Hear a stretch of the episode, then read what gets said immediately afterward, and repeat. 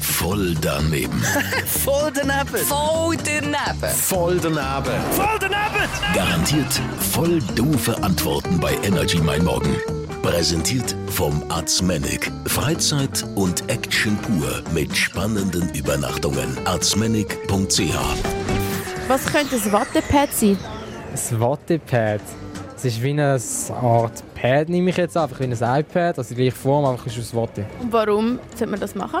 Damit es nicht kaputt geht, wenn es auf den Boden geht. Was denkst du, wie viel zahlt man für ein Wattepad? Ich denke, so ein Wattepad wird so um die 100 bis 200 Franken kosten. Was kann man mit dem Wattepad machen? Alle möglichen Sachen, wie zum Beispiel Telefon ah, nicht telefonieren, einfach ins Internet gehen und solche Sachen. Vielleicht ist das ein Wattepad, wo man so etwas kann lesen kann. Vielleicht etwas in dieser Art. Würdest du dich freuen, wenn dir jemand würde ein Wattepad schenken Ich würde mich riesig über ein Wattepad freuen, ist aber einfach ein teures Geschenk. Voll daneben. Voll